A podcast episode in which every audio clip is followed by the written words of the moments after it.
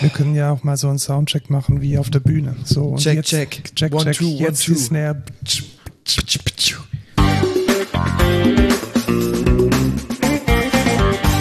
Hallo und willkommen zur 36. Folge Code Culture Podcast. Heute ist der 21. Februar an einem schönen Sonntag. Es ist tatsächlich sehr schön draußen, fast schon Sommer. Ja, ich bin auch mit dem Longboard tatsächlich hierher gefahren. Grad. Sehr nice. Und wir sind wieder da. Ich bin der Lukas. Und ich bin Markus und wir arbeiten beide bei der Excentra und sind Informatiker und Softwareentwickler und erzählen einmal Besten. die Woche die, die besten nee, wir sind die besten die Besten, die Softwareentwickler. Podcast machen in Pfaffenhofen. Über Gartenarbeit. und Nerdkultur und Genau. News und wichtige Dinge. Und ja, lass uns doch gleich einsteigen. Es gab ein paar News.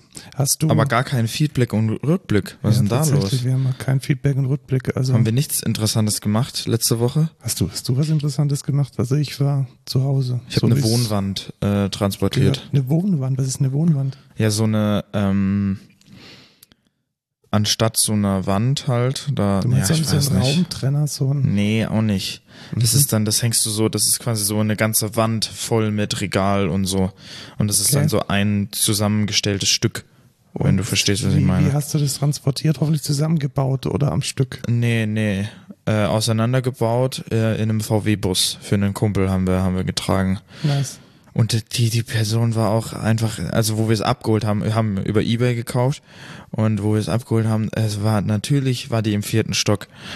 Ähm, natürlich war es nicht auseinandergebaut. doch, es war tatsächlich Ja, auseinandergebaut. Und sie haben uns auch geholfen, es runterzutragen. Also es war schon sehr nett. Ja, gut. Aber genau, sonst äh, habe ich, glaube ich, auch nichts Interessantes gemacht. Ja, ich habe ein bisschen äh, produziert. Wir haben ja auch gemeinsam produziert. Stimmt, wir haben gemeinsam äh, an meinem nächsten Song weitergearbeitet. Meine nächste Single geht so langsam in den Pre-Master. Und kommt dann auch bald. Also ich habe mich, ich habe mir, ich, äh, hab mir als Ziel gesetzt, im März kommt die Single auf jeden Fall raus. Ja, ich wollte noch vor Ostern. Also, Ja. schauen wir mal. Okay, dann kommen wir jetzt aber zu Kommen den wir News. jetzt zu den News, genau. Amazon hat was mega Lustiges gestartet. Und zwar hat Amazon ja immer mal so, ich weiß nicht, ob du da auch mal reingestolpert bist, so mit Startups und irgendwelchen kruden Produktideen Ja. äh, hantiert. Und sie haben jetzt so eine Art internes Kickstarter gemacht tatsächlich.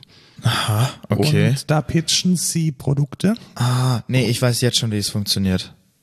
Da pitcht jemand Produkte, Ja, nicht jemand, Amazon, ich glaube, Amazon lehnt die dann ab und, baut es selber einfach. Macht das Produkt selber und packt es auf ihren Marketplace. Ja, ich, ich glaube so, ich glaube so ist es. Also Amazon pitcht selbst und kann dann praktisch mit Vorbestellungen testen, wie denn so das Interesse ist. Und wenn sich genug Menschen finden, dann wird es produziert. Unter anderem ist da jetzt so ein Smart Printer drin, der dir irgendwelche Post-its bedruckt und irgendwie eine komische Bluetooth-Waage, die mit Alexa spricht und so. Okay. Also ein paar Dinge sind da schon in der Pipe.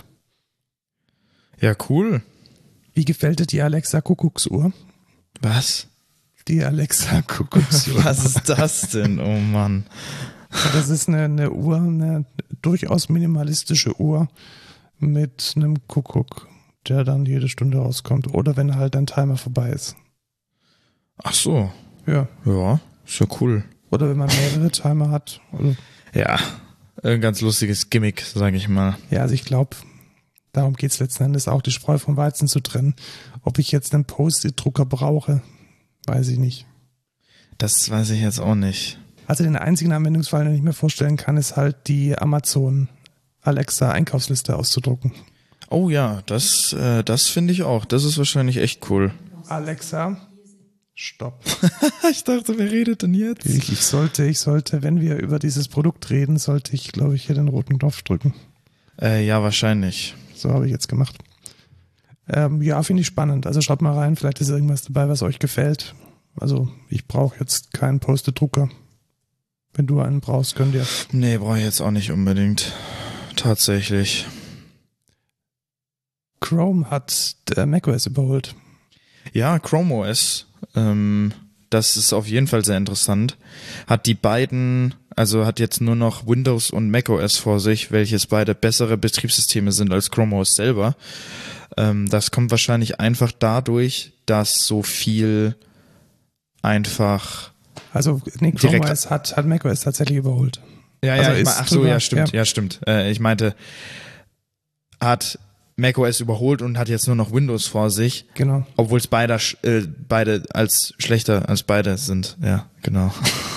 Ja, also äh, halten wir fest, Chrome OS hat Benutzer gewonnen und ich kann dir auch, glaube ich, sagen, warum. Also das steht Weil- jetzt hier in der Analyse gar nicht drin. Weil Laptops direkt mit Chrome OS geliefert bekommen. Ja, ich, ich glaube eher, dass es daran liegt, dass Chrome OS eher jetzt auf den günstigen Rechnern und Tablets läuft. Ja, ja. Und wenn jetzt dieses ganze Homeschooling stattfindet, denke ich, dass viele Ah, Eltern ja, sich das- halt ihren, ihren Kids ein günstiges Notebook kaufen und da sind wir ganz ehrlich, ist Chromebook, Chrome OS mit dem Chromebook echt cool. Ja, das also stimmt. wenn man, wenn man jetzt äh, budgettechnisch seine Kinder mit irgendwas Digitalem ausstatten möchte, ist das sicherlich eine gute Sache und ich glaube, das ist es auch. ja, Also das ist definitiv von der Pandemie getrieben. das denke ich auch. Äh, Findest du es verdient?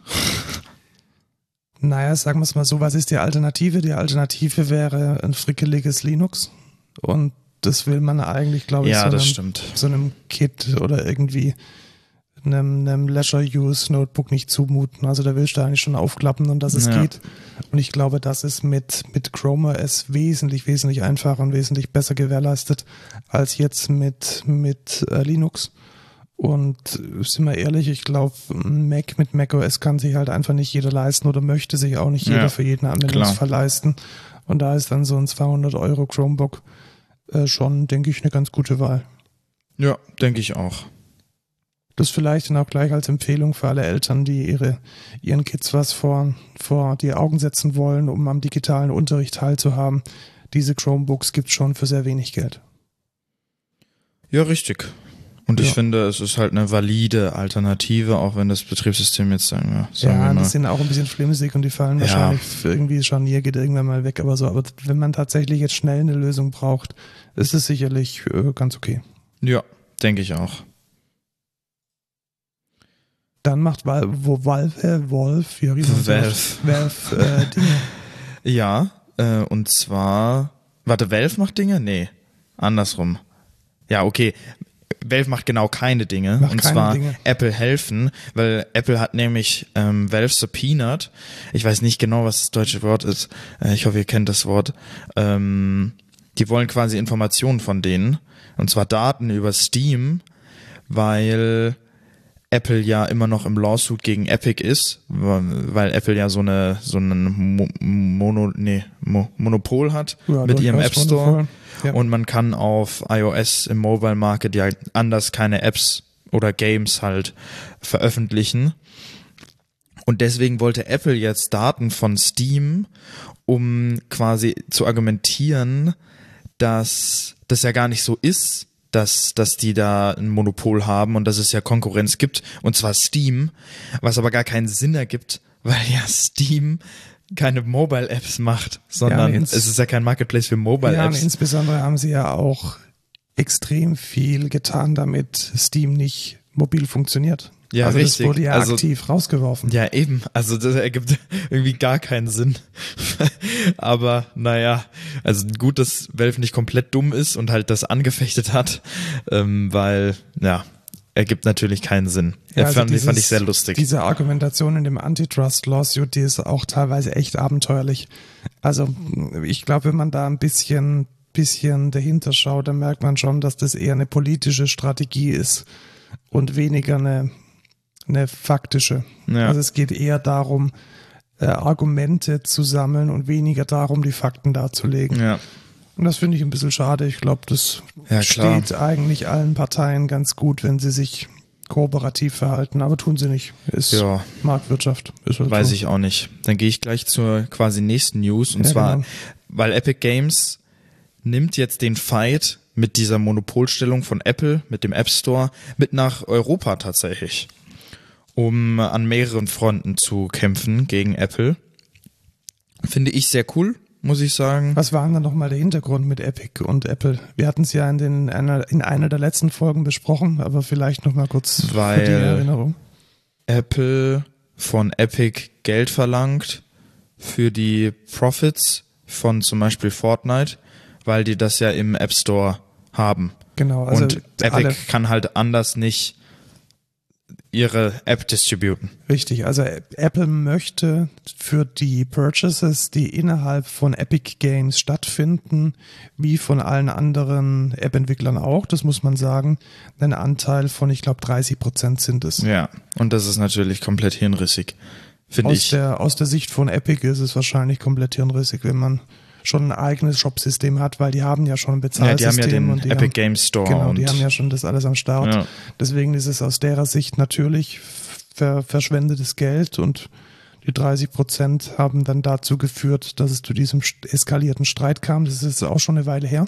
Mhm. Und ja, jetzt geht's hier weiter Nach in der, Europa. in der Europäischen Union. Finde ich spannend, Ja. weil die EU ist ja schon eher dafür bekannt, auch mal ähm, Nägel mit Köpfen zu machen in dem digitalen Bereich. Also man denk, denke nur an, ich glaube, angefangen haben diese Nägel mit Köpfen vor allem damals bei dem Urteil gegen Microsoft, dass der Internet Explorer nicht mehr gebundelt werden darf mit, mit Windows.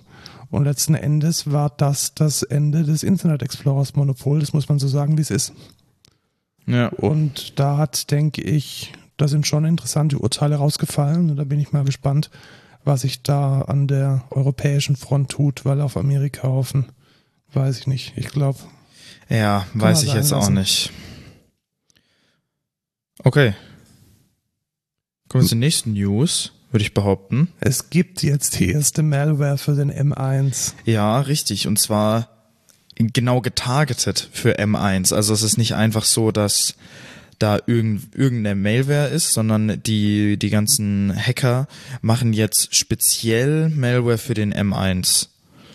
Hast du herausgefunden, warum oder warum das besonders attraktiv ist? Das äh, weiß oder ich einfach, nicht. weil man es weil man's Weil- kann und weil, weil der Markt da noch da ist.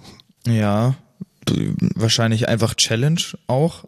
Ja, wahrscheinlich. Also weil man sagt, so neue, neue Architecture, neue Herausforderung. Mhm. Ähm, aber Patrick Wardle hat halt darüber äh, berichtet, dass ähm, bestimmte Adware-Extensions für Safari von die fr früher für den Intel-Chip halt gedacht sind, redeveloped wurden für speziell für M1. Die, die Extension nennt sich Go Search 22.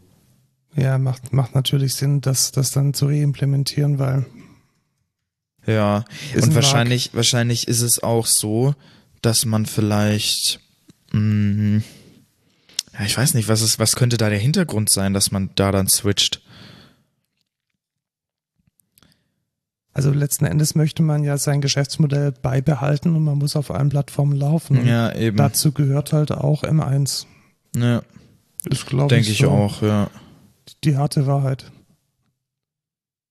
Ja, aber ich glaube, es ist nicht unbedingt einfacher auf äh, M1 jetzt zu hacken, sondern Ja, glaube ich auch. Also es werden sicherlich ähm, Sicherheitslücken auftauchen, das müssen wir uns nichts vormachen.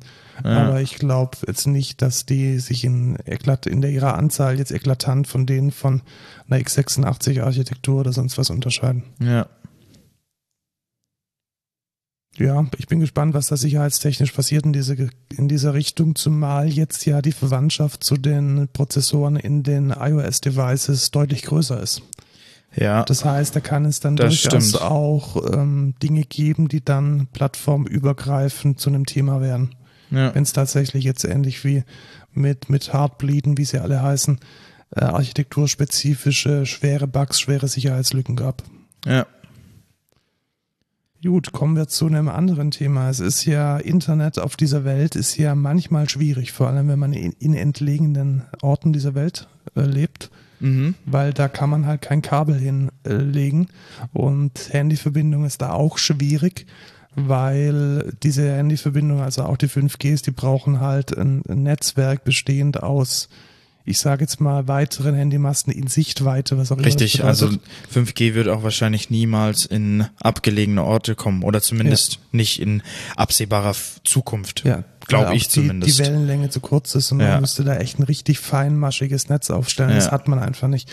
Und traditionellerweise war das ja auch früher so, dass man da dann Satellitentelefone hatte. Also das kennt man irgendwie so aus den Abenteuerfilmen. Wenn die Leute dann anfangen, im Dschungel in irgendwelchen Telefonen rumzukurbeln. Und das ist tatsächlich auch das Prinzip, wie man überall auf dieser Erde halbwegs schnelles Internet bekommen kann, nämlich Satellit. Ja. Und da hat Elon Musk tatsächlich ein Geschäftsmodell draus entwickelt und hat richtig, richtig viele. Also ich glaube, es sind eine zweistellige, wenn nicht sogar dreistellige Zahl von Satelliten ins All geschossen. Ja. Dieses Projekt Starlink genannt und also ich verstehe wirklich nicht, warum sie es nicht Skynet genannt haben. Also es wäre doch so eine gute Möglichkeit gewesen, jetzt ist einfach Skynet zu nennen, aber naja. Wahrscheinlich markenrechtlich. Also die, die große News ist, man kann sich jetzt als einer der ersten User registrieren. Ein, ein Beta-Kit kaufen. Äh, soweit ich weiß, 500 Dollar kostet das. Mhm. Ähm, diesen diesen Satelliten oder die, nee, Satellitenschüssel, genau, ja. man kriegt keinen Satelliten, ähm, die sich dann auch automatisch ausrichtet zum nächstgelegenen Satelliten. Genau, das motorisiert, das ist auch ja. ganz spannend. Und dann zahlt man, glaube ich, 100 Dollar im Monat, um daran dann immer laufend Internetverbindung zu bekommen. Genau. Und ich sag mal, das ist in Ordnung, wahrscheinlich ein bisschen teuer, vor allem für 100 Mbit. Also ich habe in einem Video 50 gesehen. bis 150 ist das, mit dem sie rechnen. Ja. Also das ist definitiv kein High-Speed-Internet. Also ich glaube, es geht da wirklich nicht um äh, die, die letzten Bandbreiten äh, Mbits da noch rauszuholen, sondern wirklich darum, in abgelegenen Winkeln und wenn benutzbares es Internet halt zu haben. Benutzbares Internet zu haben. Ich denke da tatsächlich, was weiß ich, an irgendwelche entlegenen Forschungsstationen, irgendwelche Dörfer, die am Rande der Welt sind, Aussiedlerhöfe. Ja, auch in oder, Deutschland ist sicherlich Oder man fährt hier auch im Landkreis Pfaffenhofen einfach mal in das nächstgelegene Dorf und dann hat man da auch kein Internet mehr. Ja. Also teilweise in Deutschland, in Amerika, ich habe äh, gesehen bei Linus Tech Tips, ich glaube drei Millionen über drei Millionen Amerikaner haben eine Internetleitung, die schlechter als drei Mbit sind. Und das ist halt, also das ist unbenutzbar. Ja, und das bedeutet ja dann auch im Umkehrschluss, es gibt dann an dieser Stelle auch keinen Mobilfunk. Also wir können dann ja immer irgendwie so noch denken, ja, dann geht man halt aufs Mobilfunk, aber das gibt's an der Stelle auch nicht. Ja, richtig. Und deswegen ist das schon ein Thema, das, denke ich, die, ja, kann man wirklich sagen, die Welt nach vorne bringt. Ja, denke ich auch. Internet auch in, in Schwellenländern, in der sogenannten dritten Welt eine Perspektive bietet und sind wir ehrlich, auch im, im letzten, letzten Eck in Deutschland, wo noch kein, wo die ja, Telekom richtig. noch kein Kupfer hingelegt hat, ähm, auch eine, eine Option hat. Wir denken ja. an Selina. Ja, die, richtig, richtig. Die, genau das Thema wieder. Ja, tatsächlich ist, ist es ja auch letzten Endes irgendwie so Speckgürtel von München, da fängt es dann schon an, schwierig zu werden. Ja, ich habe auch ähm, bei Extra 3 äh, realer Irrsinn. Kennst du bestimmt? Natürlich kenne ich große äh, Fans. Sehr, sehr lustig. Da hat jemand auch, das habe ich letztens gesehen, mit der hat halt so schlechtes Internet in seinem Dorf, dass der gesagt hat, diese Fotos oder diese Daten, die er oder Dokumente, die er übertragen muss, nee, ich glaube, es waren Fotos und Videos oder so. Ja, doch, irgendwie sowas, genau. Die waren halt irgendwie 5 Gigabyte groß. Und das ist schon realistisch zu sagen, du hast jetzt eine 5 Gigabyte große File und du musst sie halt mit jemandem teilen, ne? Ja, kommt sehr oft vor. Also ja. tatsächlich auch gerade zur Musikproduktion und so ständig. Ja, zum Beispiel. Und dann hat er halt gesagt, ja, das sind ja unsere, unsere Pferdeboten sind da ja schneller. Und dann hat er tatsächlich gesagt, er startet den, den Upload bei sich zu Hause und gibt aber gleichzeitig einen USB-Stick oder so oder einen, ich weiß gar nicht, ob es direkt Fotos waren, ich glaube ein USB-Stick, gibt er dann den Booten und die sind wirklich nicht schnell geritten, die sind halt getrabt auch einfach, also so mega chillig und die waren vor dem Internet äh, fertig. Das Internet hat noch irgendwie zwei Stunden gedauert oder so. Und ja. das ist halt, also das ist schon ein Armutszeugnis, wenn man dann wirklich sagt, ja, das letzte Jahrhundert war schneller als das Internet heute. Das ist dann bitter, sage ich mal. Ja, in der Tat. Wobei man auch immer dran denken muss, unterschätzt die Bandbreite von einem LKW voll mit DVDs nicht. Also ja. da, da, wenn man ja, das wirklich, wirklich ausrechnet, was so ein LKW, also gesetzt ja. im Fall, da schon ein LKW, der voll ist mit Festplatten, ja. Und der das fährt stimmt. durch die Gegend. Das ist halt echt eine Bandbreite. Da, ja. da wird jede Glasfaser dieser Welt neidisch. Ja, also tatsächlich. Das, physikalische Versenden von Daten ist. Ja, wie, immer noch stell dir vor, du hast da HDDs drin oder, ja, genau. oder SSDs, die sind dann halt irgendwie zwei Terabyte groß und dann fährt er da irgendwie ein paar Stunden. Das ist ja dann übel krank. Genau, also der, das ist durchaus legit, Daten physikalisch zu transportieren. Ja. Aber natürlich nicht practical, sag ich mal, weil, naja, wie oft schickt man jetzt ähm, irgendwelche Familienfotos über, Ja, über LKW. Das, das ne? macht man nicht, aber ich glaube tatsächlich in der, in der, also ich kenne einige Filmer, die das so machen. Also die Echt? haben dann, Ach, krass. Ja, die haben tatsächlich, also die haben dann ihre Festplatten und die werden dann zur Abgabe im, im Sender werden die dann tatsächlich mit dem Boten, Alter. dem Boten geschickt. Das ist schon sehr traurig. Aber deswegen soll es ja jetzt Starlink geben und ich denke, es ist echt eine valide Option, vor allem auch wegen Ping. Also Ping ist auch, äh, im Video haben wir gesehen, 27, äh, 27 Millisekunden und das ist deutlich besser als die meisten äh, Anbieter in Amerika vor allem haben, weil Amerika halt auch riesengroß ist und mega viel abgelegene Orte und wenn du da mal einen Ping sendest irgendwie, dann hast du da locker in manchen Bereichen über 100 Millisekunden. Also Ping braucht man zum Beispiel, um ähm, latenzfrei miteinander reden zu können übers Internet. Ja, oder Spiele zu spielen. Und also eine, eine 100er Ping in, in einem Shooter ist halt unverzeihlich. Also das, das ist, also 100 geht vielleicht noch, aber sobald es über 100 ist, deutlich über 100, da hört es dann auch auf, weil da geht's wirklich um Reaktionszeit. Und wenn du halt dann eine 100er Ping hast, dann, naja, ist halt schlecht. Ne? Ja, also selbst, selbst Latenzen von 10 Millisekunden, 20 Millisekunden gelten im Musikbereich schon als ähm, Ja. Impediment. Also da kann es nicht schnell genug gehen. Richtig. Komm. Aber sehr cooles Projekt. Ja, in der Tat. Kommen wir jetzt zu einem Thema, das groß durch die Presse ging. Nein, es geht nicht um die Mars-Sonde, sondern um Facebook und Australien. Und da le- gleiten wir auch ganz galant in das Thema der Woche. Mhm. Ähm, sammeln wir erstmal die Fakten zusammen. Es gibt da diesen Kontinent namens Australien. Richtig, die haben so ekelhafte Spinnen. Die haben ganz viele Spinnen und, Und Kängurus. gro große Frösche und wusstest du, dass Kängurus unglaublich aggressiv sind? Ja. Also ich glaube, ich habe schon so viele Videos von aggressiven Kängurus gesehen, dass ich nie nach Australien möchte. Ja, obwohl man natürlich auch immer den, die, die Negativbeispiele eher sieht als jetzt, ähm, Ja, stimmt. Und den, und den, den süßen Koala, der, der lässig irgendwie am Baum klebt, den sieht man halt nicht so oft. Ja, richtig. Aggressives. ja. Ich meine, durch die Media denkt man auch, dass Haie übel ähm, aggressiv sind, aber sind die ja gar nicht. Also, Ja. Gut, also was, was war die Geschichte? Grundsätzlich ist es ja so, dass man auf Facebook und auch auf Google ich sage Newsartikel. Newsartikel sieht. Ja. Genau. Und die funktionieren ähm, in der Regel so, dass im Falle von Facebook wird zum Beispiel ein Bild dargestellt von diesem Newsartikel, ein kurzer Teasertext und der Titel. ja. Und Google macht was ähnliches. Auch Google verwendet ähm, eine kurze Vorschau und einen kurzen Teasertext und natürlich die Überschrift von dem Artikel. ja. Und dann klickt man da drauf und dann landet man bei dem Originalartikel zum Beispiel von Spiegel Online oder jetzt von ähm, Australien aus betrachtet von ABC oder wo auch immer. Mhm. Und dafür soll jetzt nach einem australischen Gesetz Geld fließen. Und zwar von Facebook an die Verlage, die diese News produzieren oder- die diese News schreiben. Ja, und nicht nur von Facebook, sondern auch von Google Genau, auch von Google. oder Bing. ja, Bing oder vielleicht sogar Twitter, vielleicht sogar die anderen sozialen Medien, die es da noch gibt. Und Die Big Player.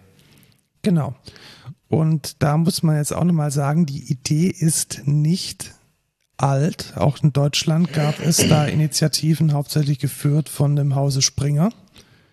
Da ging es darum, ähm, Kennt man vielleicht der Springer Verlag, also hat man vielleicht schon mal gehört. ja genau, Bild, äh, Welt, Ja. ähm, noch ein paar, Riesengroß. die ganze Bildgeschichten, Computerbild, äh, gehören da alles dazu. Und noch ein paar Sportmagazine. Und die wollten eigentlich auch und haben das auch durchgesetzt, dass sie Geld bekommen von Google und von Facebook. Und als Google und Facebook dann gesagt haben, hey, dann, dann, dann verlinken wir einfach nicht mehr auf euch, sind die relativ schnell klein, haben die Ja. relativ schnell klein beigegeben. In Australien ist es allerdings weiter eskaliert. Und zwar hat Facebook da jetzt alle Seiten und alle Link-Shares von den australischen Medien blockiert. Genau, zu, äh, zu allen Newsartikeln. Ja, was halten wir da davon? Ich find's schwierig, weil ich sag mal, ich, bin, ich, ich weiß es nicht. Ich bin diesem, in diesem News-Medium so nicht drin. Also ich weiß nicht, mhm. wie da die, wie da dieses Geschäftsmodell aussieht und ähm also um jetzt mal einen der Erfinder vom vom vom ich sage jetzt mal vom föderierten Netz vom Hyperlink äh, Tim Berners-Lee der hat gesagt, äh, solche Regelungen machen das Internet unworkable. Das finde ich auch teilweise. Da hat er meiner Meinung nach recht. Und ich glaube, das ist jetzt ein, ein, guter, ein guter Punkt, um ins Thema der Woche.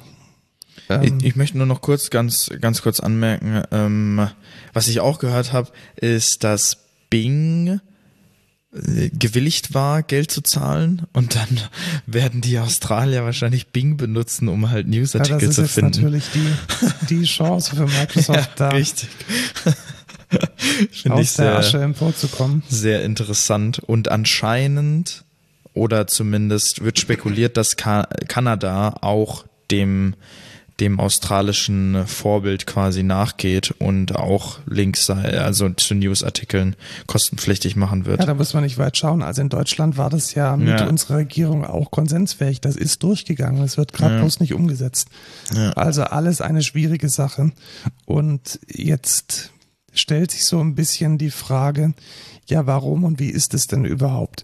Ich möchte jetzt erstmal ganz grundsätzlich feststellen, dass alle Seiten, die besonders schön bei Facebook aussehen, also wo ein schönes Bild kommt, wenn man sie teilt und wo ein schöner Teasertext kommt, dass das der Ersteller der Seite selbst managt. Ja, richtig. Das ist ja die, wie nennt sich das? Äh, Open Graph ja, Spezifikation. Genau. Das ist so ein Superset von ähm, HTML. Beziehungsweise so kommt, glaube ich, die Meta, Meta-Tag oben rein. Also ja, ein genau, Subset von HTML. Kommt in die Meta-Tags. Das hat äh, Facebook spezifiziert. Da kann man seine Seite auch ähm, seine Seite auch testen, zum Beispiel mit dem Sharing Debugger. Den können wir auch mal verlinken. Und letzten Endes ist das ja eigentlich schon eine Erlaubnis an andere Dienste, die Inhalte in dieser kurzen, gekürzten Form zu teilen und darzustellen. Ja. Und genau so ist das Netz doch eigentlich gedacht. Ja, richtig. Weil ich sag mal so, wenn man jetzt sagt, ich will jetzt das für diesen, also Facebook hat spezifiziert, ihr könnt hier eure, eure Seite cool darstellen, damit mehr Leute draufklicken. Und jetzt muss Facebook dafür Geld bezahlen, dass sie das, das dürfen. Genau, das andere, also nochmal, da hat Facebook richtig, das, also, das richtig zusammen oder? Das ist doch genau die. Facebook hat gesagt, hey, wir bieten euch hier eine Möglichkeit an, eure Artikel besonders easy teilbar auf Facebook zu machen. Und wenn ihr das macht, dann muss Facebook Geld bezahlen, weil jemand möchte, dass auf Facebook die Links geshared werden. Also da wird irgendwie kein Schuh draus. Ja. Und grundsätzlich ist das das Internet, insbesondere, ich sage jetzt mal das WWW, der Hypertext, auch genau mit diesem Hintergedanken konzipiert worden dass man Inhalte beliebig verlinken und einbetten kann. Und das geht mega weit, mega weit zurück. Also das, die ersten Ideen waren das schon 1945. Ähm, der Begriff Hypertext wurde schon 1965 geprägt. Boah, okay, krass. Und man hat sich da medienwissenschaftlich schon sehr, sehr, sehr lange mit diesem, ich sage jetzt mal, chaotischen Vernetzen von, von, von Informationen Gedanken gemacht. Also wie kann man, wie kann man jetzt diese lineare Struktur von einem Buch, wie kann man die lineare Struktur von, ähm, von einem Artikel, auch von einer Zeitung letzten Endes, die ja immer von vorne nach hinten gelesen wird, wie kann man die aufbrechen? Und das hat man dann spezifiziert und gesagt, hey, da gibt es dann das HTML, die Hypertext Markup Language, und das H steckt ja auch immer noch in HTTP mit drin. Ja. Also auch das Internet, das WWW, wie wir es heute kennen, heißt ja abgekürzt Hypertext Transfer Protocol. Also ohne da jetzt in die Tiefe gehen zu wollen, aber dieses Vernetzen und das Aufeinander aufbauen, auch das chaotische Aufeinander aufbauen über eine Baumstruktur, Netzstruktur, Sternstruktur, kann man als graphentheoretisch definieren, wie man möchte, liegt ganz, ganz, ganz tief in der DNA des, des Webs. Mhm. Und ich glaube, da hat sich in den letzten Jahren einfach eine Bequemlichkeit eingeschlichen. Weil warum konsumieren die Leute denn ihre News auf Facebook? Was, was, was, was bringt die denn dazu? Ja, es ist bequem, man klickt da irgendwie drauf, ich like den Spiegel, ich like TechCrunch und The Verge und vielleicht noch irgendwie Bild und irgendwie drei andere Dinge und dann sehe ich die Nachrichten in meinem Newsfeed. Aber so war es nicht gedacht, weil das ist oberhalb von dem Hypertext eine, eine ganz spezielle Implementierung von Facebook. Und, ja. Und da will ich jetzt mal den Bogen schließen, was denn da eine Alternative wäre, weil es gibt eine Alternative. Und diese Alternative für das freie Föderieren, also was ist Föderieren, Föderation, also Zusammenschluss, Zusammenschließen von News, da gibt es zwei Standards für und die funktionieren eigentlich noch ziemlich gut. Und ja, auf einem basiert ja dieser Podcast hier. Genau, also wenn, richtig, äh, sehr, sehr guter Punkt. Also wenn ihr diesen Podcast hört, dann landet dieser Podcast nicht bei euch im, im Podcast-Player, weil wir den auf Apple hochladen, also nicht, weil wir Apple diese diese Datei geben und dann über eine Plattform publizieren, sondern dieser Podcast landet in eurem Podcast-Player, weil wir über irgendeinen Dienstleister, den wir heute so und morgen anders machen können oder auch selbst implementieren, einen sogenannten RSS-Feed ins Internet stellen. Richtig. Was ist dieser RSS-Feed? Das ist im wahrsten Sinne des Wortes ein, ein Hypertext-Dokument, Konkret ist es kein HTML mehr, sondern dann die Weiterentwicklung in XML, richtig. Und da stehen dann Informationen drin, zum Beispiel, was sind unsere Show Notes, was ist das Bild von diesem Podcast, was sind die, die Inhalte, die Texte, die wir gegeben haben. Was ist der Titel? Richtig, der Titel, der Untertitel, die Schlagworte. Ja wo ist die MP3, die man sich dazu äh, anhören kann. Und diese Daten können dann von beliebigen Clients konsumiert werden. Genau, konsumiert und, und, und ausgewertet werden. Und das Wichtigste ist einfach, dieser RSS-Feed hat dann auch, das gehört auch zum Hypertext dazu, eine URL. Das heißt, er ist immer unter derselben Adresse in diesem Internet erreichbar. Und so kann ich mir dann als, als User von diesen verschiedenen URLs ohne eine Plattform wie Facebook und auch ohne eine Plattform wie Spotify zu haben, meine Inhalte so kuratieren, dass die, dass diese Inhalte dann für mich in einem Feed ähnlich wie bei Facebook auftauchen. Und das Schöne ist, es gibt schon seit 20 Jahren, ja. 25 Jahren und man braucht eigentlich dieses dämliche, diese dämliche Timeline in Facebook, die braucht man gar nicht mehr. Richtig, weil das eine eigene Timeline ist. Richtig, das ist eine, eine, eine kuratierte Timeline von Facebook mit monetären Interessen, die dahinter liegen. Also es ist überhaupt nicht, nicht klar, warum jetzt da ein Beitrag geboostet wird oder nicht. Es ist eine, eine Plattform, die proprietär ist. Das heißt, ich habe jetzt erstmal keinen Einfluss darauf und es ist nicht föderiert. Das heißt, Facebook kann heute oder morgen entscheiden, da irgendwelche Dienste rauszunehmen. Und das ja. finde ich eigentlich relativ schlecht. Wenn man jetzt diese RSS-Nachrichten äh, lesen möchte, dann bietet sich ein RSS-Reader an. Ich habe auf meinem iPhone ein Feedly drauf geht auch jeder andere. Ähm, da gibt es für jedes Betriebssystem ein schönes Set von, von guten Readern und da kann man sich dann diese RSS-Feeds der einzelnen Medien direkt rein importieren. Die werden dann täglich abgerufen und die neuesten Nachrichten tauchen dann auf. Besser wie bei Facebook, man muss nicht, nichts liken und man muss sich vor allem nicht von den dummen Kommentaren ähm, sich den Tag vermiesen lassen, weil das sind dann tatsächlich nur die Nachrichten. Kommentare gibt es dann an der Stelle nicht. Ja. Gibt es eine, eine Plattform, wo man zum Beispiel sowas Timeline-ähnliches macht, wie bei Facebook und sagt, ich mache das mit RSS-Feeds? Na, das ist eine gute Frage. Also du meinst jetzt die soziale Komponente? Oder? Ja, eher die soziale ja. als jetzt zum Beispiel ein Podcast. Weil das könnte, das könnte, ich habe jetzt gerade nachgedacht und dann dachte ich mir so, ja, warum gibt es denn nicht sowas wie Facebook quasi für RSS-Feeds?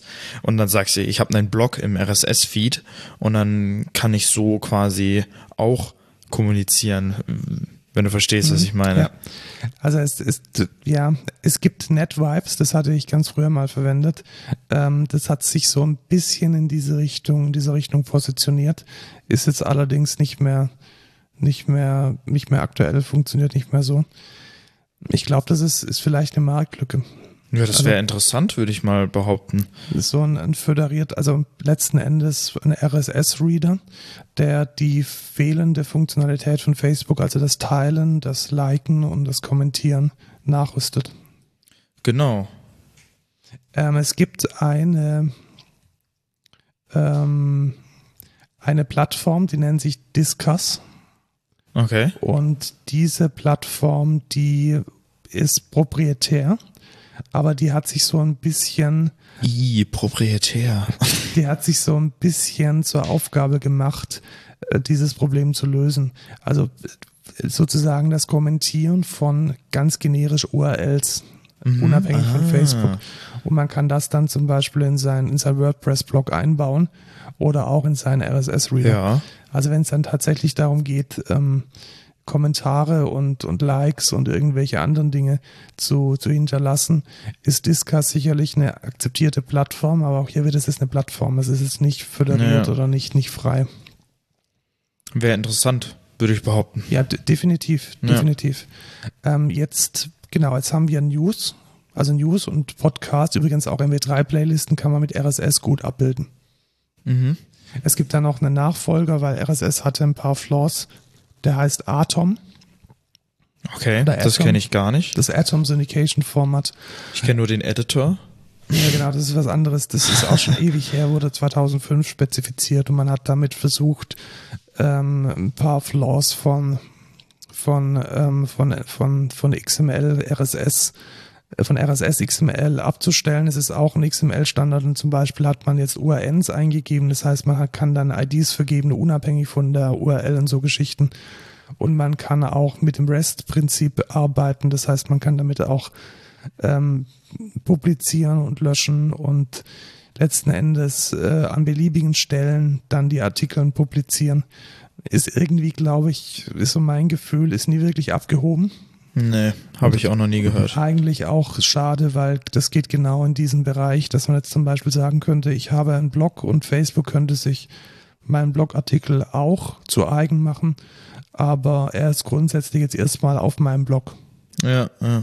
Und es wäre dann somit praktisch möglich, mehrere soziale Medien zu bedienen, aber natürlich hat keines der sozialen Medien jemals ähm, ein Interesse daran, nicht der Einzige zu sein, sondern nur einer ja. unter vielen.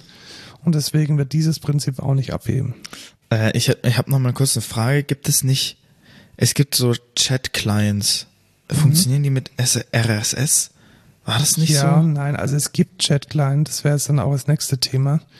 Nämlich, also wenn man jetzt dieses freie Prinzip, äh, dass das jeder irgendwo veröffentlicht und es gibt dann einen Standard, der die Inhalte verteilt, so kann man es ja eigentlich sehen, oder in einen Hyperkontext, in einen Hypertext äh, subsumiert.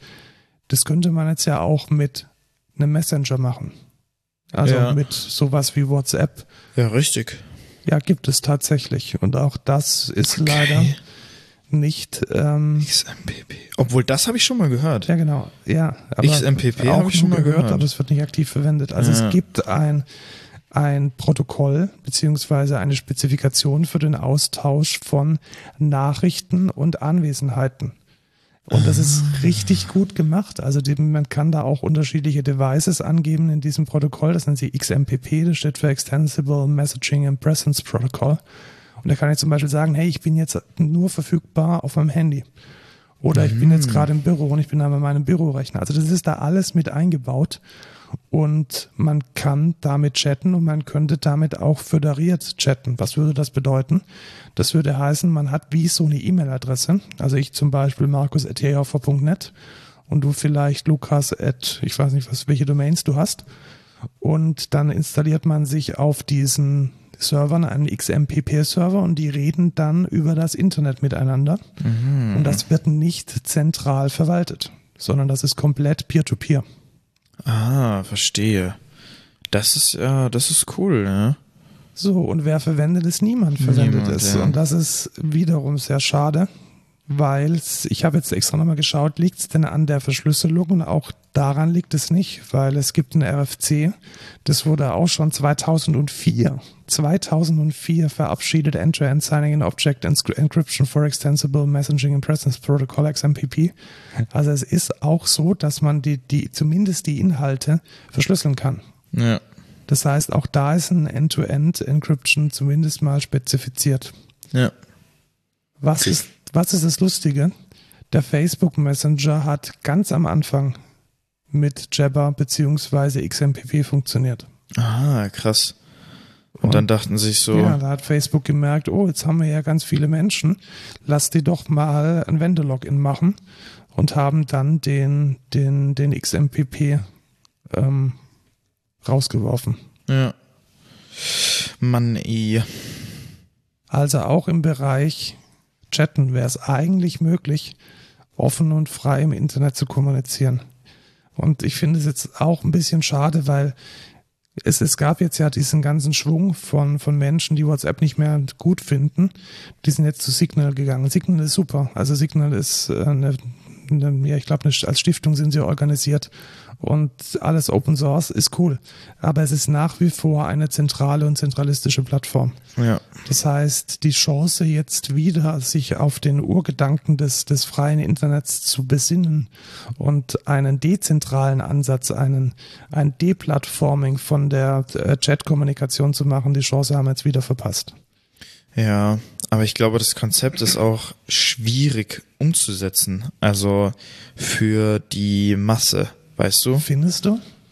Hm, wie würdest du denn sowas machen mit einem XMPP? Also ich würde zum Beispiel sagen, wer könnte sowas anbieten?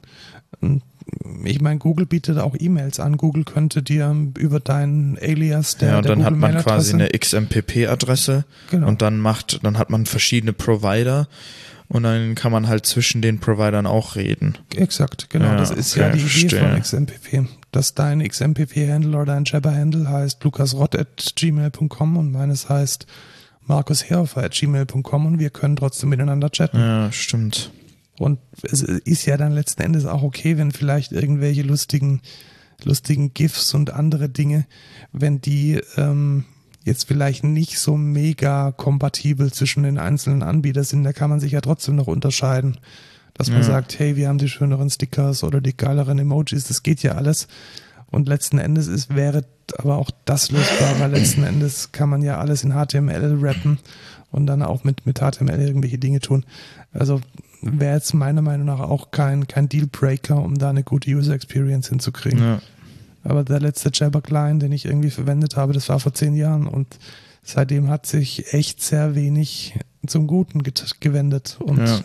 schade. Also man hätte, man hätte vor allem jetzt mit dem, mit dem mobilen Internet äh, das Thema nochmal richtig gut angehen können. Und das hat man verpasst. Ja, stimmt. Okay, was ist das nächste Mastodon? Gehen wir weiter, genau. Es gibt ja Twitter. Und jetzt denken wir Twitter mal genauso wie Jabber, dezentralisiert und föderiert. Und das gibt's oder wie? Das gibt es ja. Okay, interessant. Also es gibt ein soziales Netzwerk, das komplett ähm, föderiert funktioniert. Wie funktioniert das?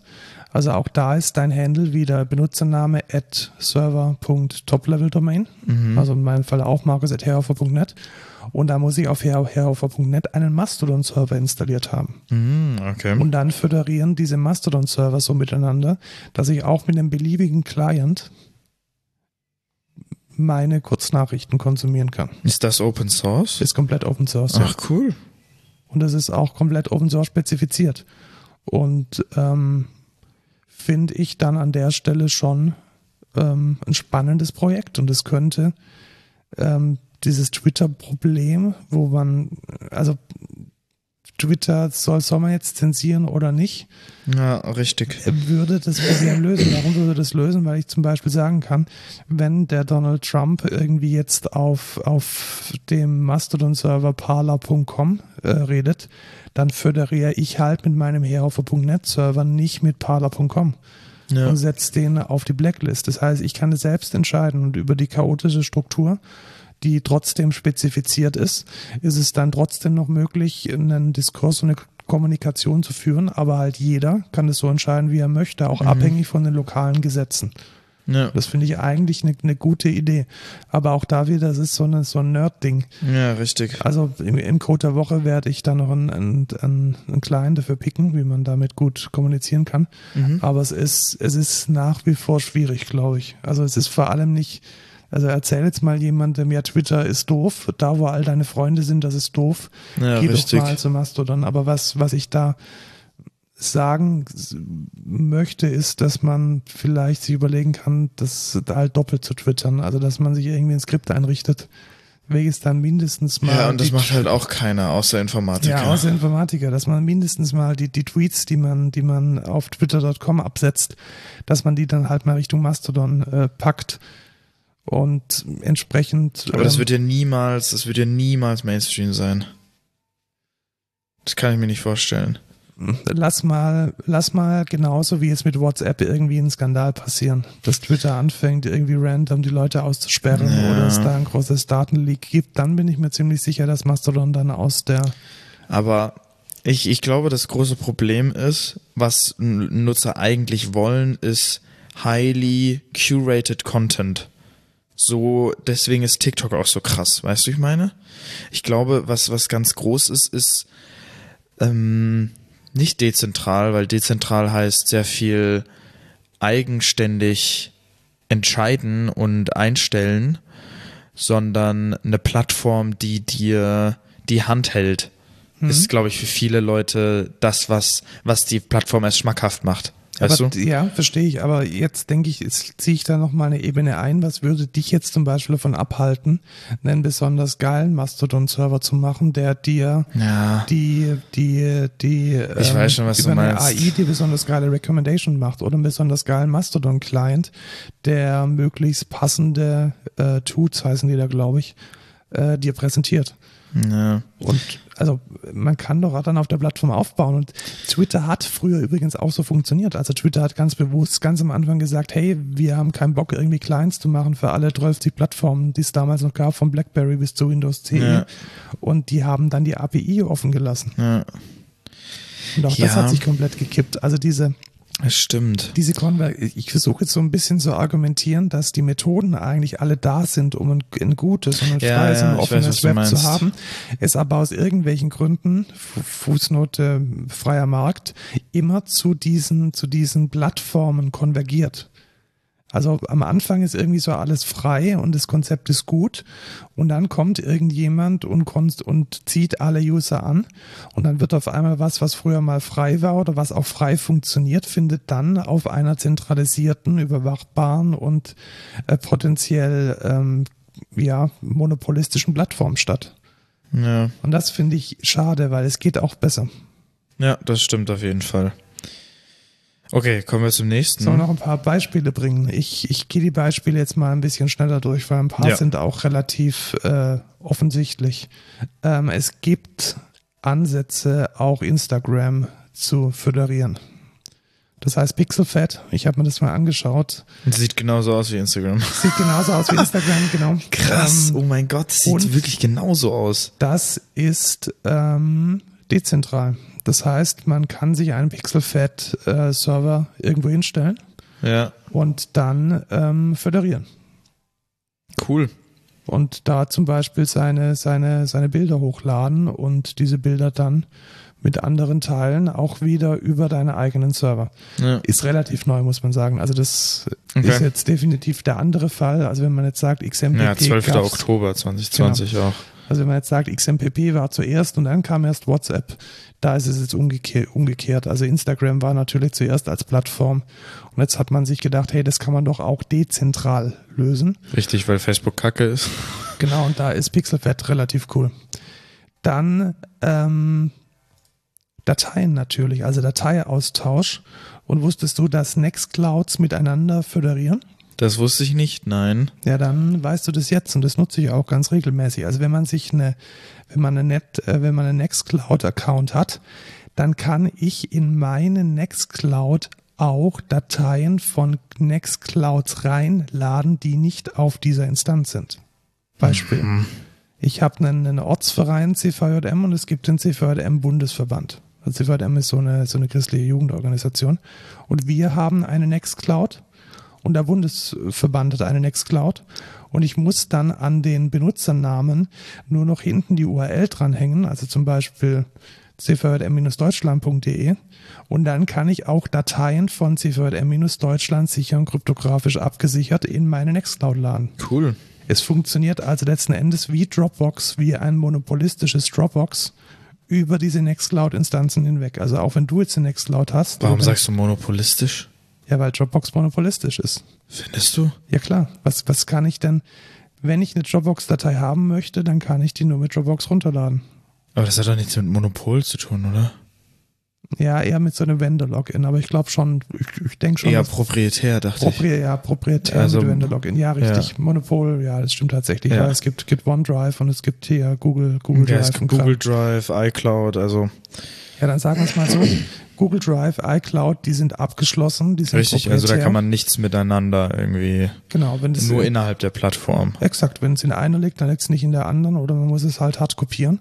Und bei Nextcloud kann man beliebig föderieren. Das heißt, wenn du eine Nextcloud-Instanz hast, irgendwo auf deinem Server und ich eine, dann können wir auch Dateien austauschen, Ja. ohne dass man jetzt auf derselben Plattform Richtig, und man kann, muss. ich glaube, da ist der wichtige Stichpunkt, dass ich halt sagen kann, ich kann meine eigene Nextcloud-Instanz aufsetzen. Genau. Und das könnte ich jetzt bei Google, Google Drive zum Beispiel nicht machen, weil das liegt immer auf den Google-Servern, egal was ich machen will.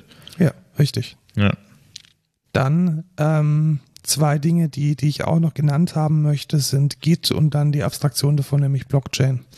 Also, dass man letzten Endes diese, diese Neutralität, dass es keine zentrale Stelle gibt, bei der eine, ein Datum die Wahrheit TM ist, sondern Ja. dass sich das System selbstständig synchronisieren und die Konsistenz wiederherstellen kann, ist letzten Endes mit, mit Git zum ersten Mal vorgedacht worden, also mit dem Signieren der, der vorherigen Commits beziehungsweise dem Aufbauen von Hashcode auf Hashcode auf Hashcode auf Zeiger und dann das Synchronisieren mit, mit anderen äh, Repositories und dann die abstrakt die Abstraktion daraus dann noch mit, mit einem Proof of X, mit einem Proof of ähm, whatever, um es noch weiter zu denken mit dem Blockchain-Prinzip. Also Mhm. letzten Endes der mathematische Hintergrund von, von ähm, ja, zum Beispiel Bitcoins.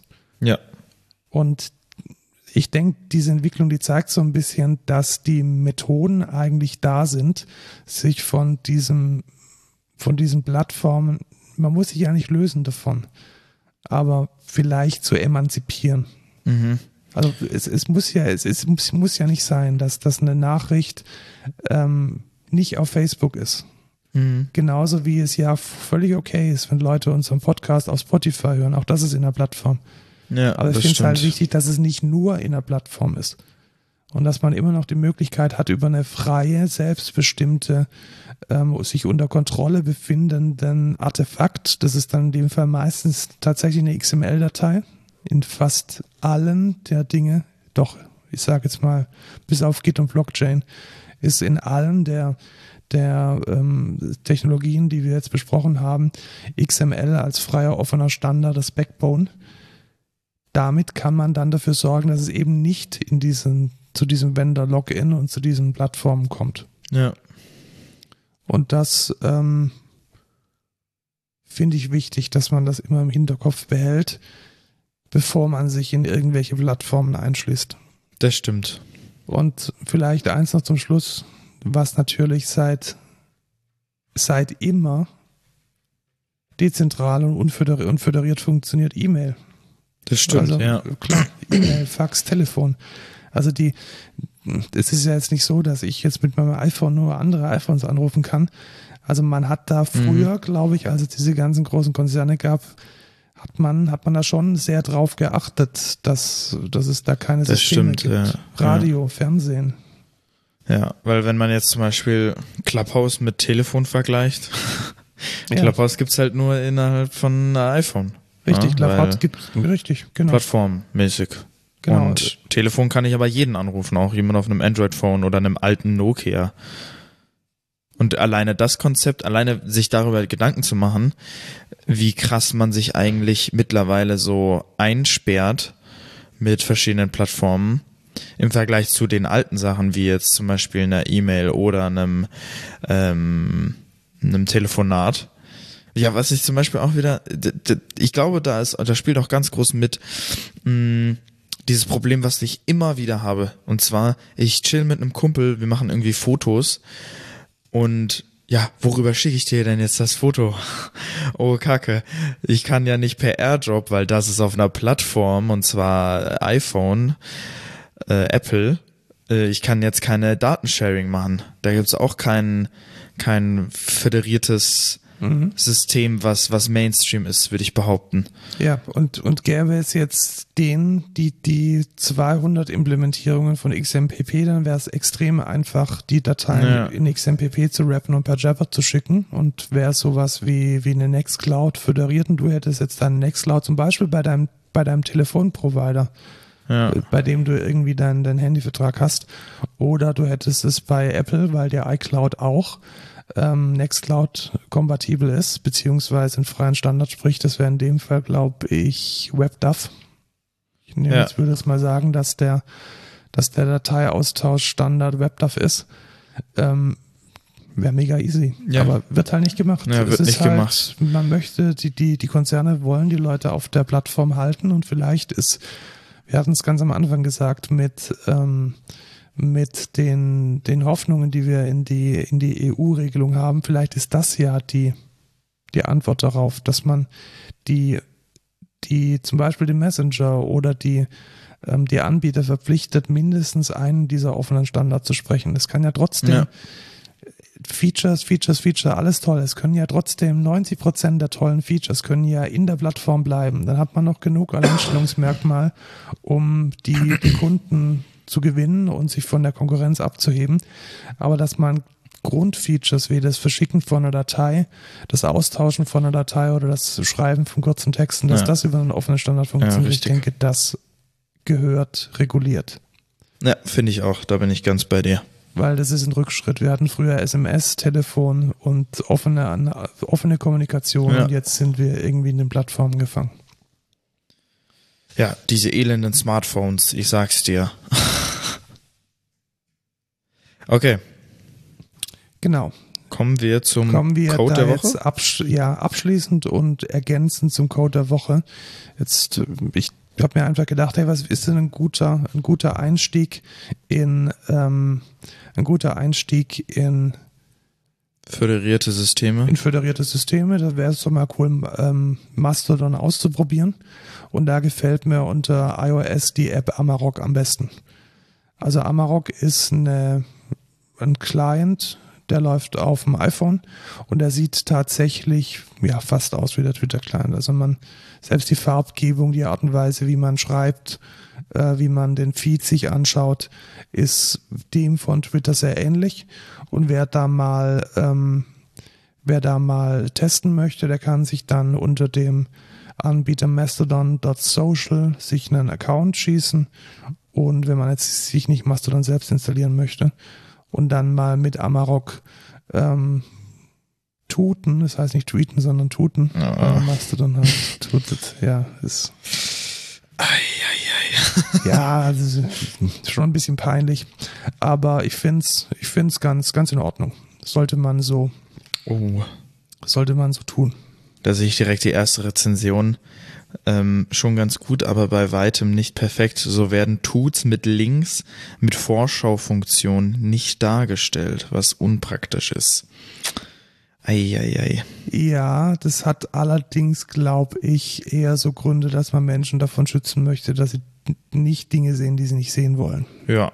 Weil, also das muss man auch sagen, bei Amarok ist das Thema, ähm, jeder soll selbst entscheiden dürfen, was er sieht und was nicht sehr groß. Deswegen ist es da auch ähm, äh, gut, Best Practice, den Inhalt zu klassifizieren. Also zum Beispiel zu sagen, das ist jetzt Gewalt oder das kann jetzt irgendwelche psychologischen Reaktionen triggern. Mhm.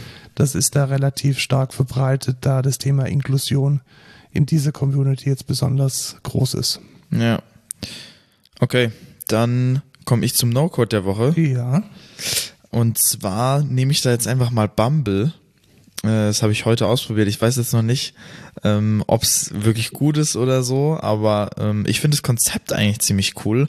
Und ich muss sagen, im Vergleich zu anderen Plattformen ist das die, also es ist eine Dating-Plattform für euch zur Information. Und zwar im Vergleich zum Beispiel, ich habe jetzt Tinder ausprobiert, ich habe Lavu ausprobiert. Lavu ist übrigens echter Müll, ey, das ist unglaublich. Stoff mit Werbung. Ja, überall Werbung und das Interface sieht kacke aus und es ist clunky und äh, einfach, äh, ich mag Lavu gar nicht. Das Einzige, was ich bei Lavu mag, ist, dass ich sehen kann, äh, ob jemand raucht oder nicht.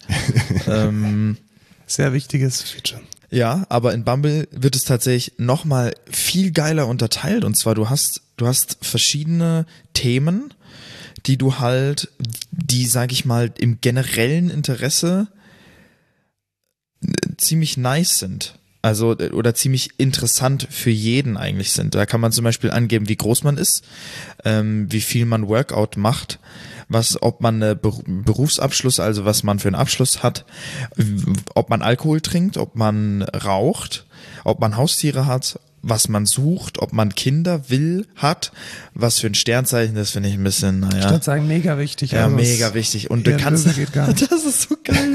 Also du hast dann auch politische Ausrichtung und Religion. Und du kannst dann filtern. Du kannst dann nämlich sagen, du hast zwar im Free-Tier nur drei Filter, glaube ich, free, aber du kannst dann sagen, ich möchte jetzt nur Leute, die Sternzeichen Fische sind. Ja, genau, das wollte ich gerade fragen. Welche Sternzeichen hast du denn rausgefiltert oder welche Sternzeichen Geil. möchtest du Äh, Also das fand ich sehr, sehr lustig, muss ich sagen. Ja, spannend. Äh, Bumble.com ist der Link, ja. Äh, ja, ich denke schon. Dann Und Link ist in den Show Notes. Ja, genau. Und ich finde es ich find's sehr interessant. Vor allem, er merkt auch, was ich sehr interessant fand. Als ich geswiped hat, hat er sich dann auch, hat er dann auch gesagt, ja, ab jetzt merken wir uns deine Präferenzen und zeigen dir Leute, die ähnlich sind zu denen, die du bis bisher geliked hat. Auch cooles System, muss ich sagen. Also so AI getrieben, sage ich mal. Wie viel Werbung? Viel Werbung, richtig. Ah, nee, gar nicht mal. Okay. Also fast gar keine. Ich, ich glaube, ich, also bisher hatte ich noch gar keine, aber vielleicht, weil ich das, weil ich das, Ja, genau, das weil der erste Tag am, ist. am Anfang nicht stressen, Ja, genau. stressen wollen und dann geht, kommt hier die, die, die Werbetirage. Aber bisher sieht es sehr, sehr gut aus, sag ich mal. Sie wollen halt das Premium-Tier äh, pushen. Ähm, es gibt einen Like-Limit. Super Liken kostet quasi direkt Geld, also du kriegst auch keinen kostenlosen Super Like, so wie bei Tinder. Äh, und es wird dir auch angezeigt, es wird dir so geteased, ey, diese Person haben dich geliked, ähm, kauf doch mal Premium, ja, genau, dann kannst du direkt sehen. mal all dein Geld. Ja, genau. Ähm, aber die müssen auch irgendwie Geld verdienen, sag ich mal. Und Die Informatiker müssen Geld verdienen, Skandal. ja, Skandal, ey. Ich habe schon vier Likes, Leute. Geil. Äh, Freue ich mich. Ähm, ja, ich bin seit heute auf der Plattform. Aber finde ich ganz cool. Konzept. Man kann auch so Fragen beantworten und so. Und dann wird es so zwischen den Bildern angezeigt und es ist so ein Scrolling-Ding. Finde ich, finde ich ehrlich ganz cool. Man kann Instagram verlinken. Da werden die Instagram, da werden einfach nur die Instagram-Bilder angezeigt. Und man kann Spotify verlinken, was ich sehr, sehr cool finde. Das kannst du zwar auch in, in Tinder machen, aber ich finde es hier nochmal ein bisschen geiler, weil du kannst halt, da werden dann die Spotify-Favoriten, einfach nur die Artists angezeigt. Und du kannst auch bei bestimmten Artists sagen, dass du ausblenden willst. Genau, also kein, kein Deutschrap und kein, kein Schlager. Genau. Bei mir ist zum Beispiel auch noch mit drin Benjamin Blümchen. Sehr sympathisch. ja, aber das, ich lasse es drin, weil sympathisch und lustig, finde ich. Ähm, Es ist nicht föderiert, das müssen wir dazu sagen. Es ist ja, nicht föderiert. leider nicht föderiert, nicht so ein gutes Beispiel, aber ich habe das jetzt einfach ausgewählt, weil ähm, wir sonst keinen No-Code hatten. Ja, genau, wir haben irgendwie völlig vergessen, die, die, Genau. zwei, die zwei Dinge zu finden. Aber vielleicht ein ganz guter Tipp und vielleicht ein bisschen weniger toxisch als Genau. der Rest. Wenn ihr ein Mädchen seid, äh, wenn ihr ein Girl seid, zwischen 18 und 22, äh, matcht mich auf Bumble. Machen Ähm, wir jetzt schon Werbung für dich? ja, ja, klar. Klar, folgt mir auf Instagram. Nee, mein Instagram plugge ich jetzt nicht, Nee, oder? das plagst du nicht, Nee. das ist schon. Äh, genau. Folgt mir meinem, Insta, äh, meinem, meinem Spotify, Kiru, das kann ich pluggen. Ja, das kannst du pluggen. Genau. Und dann sagen wir noch, wir brauchen DevOps, wir suchen DevOps und wir suchen Softwareentwickler. Genau. Praktikanten haben wir genug. Da danke an alle, die sich beworben haben. Azubis eigentlich auch. Genau. Freuen wir uns, da durchstarten zu können. Für ähm, Softwareentwickler, Bereich Java und Frontend und DevOps, Schwerpunkt Kubernetes und Docker und Git, Git DevOps. Das wäre schön, wenn ihr da Bock hättet, bei uns zu arbeiten. Ansonsten wird bald demnächst auch eine Lehrveranstaltung am der THI mit mir als Gastdozent stattfinden. Aber dazu dann vielleicht äh, nächste Woche mehr. Genau. Ähm, vielleicht noch zur Info wollte ich noch irgendwas sagen. Mist, jetzt habe ich vergessen. Nein, jetzt habe ich vergessen. Nein. Dann nächstes Mal. Tschüss, Lukas. Ciao, Markus.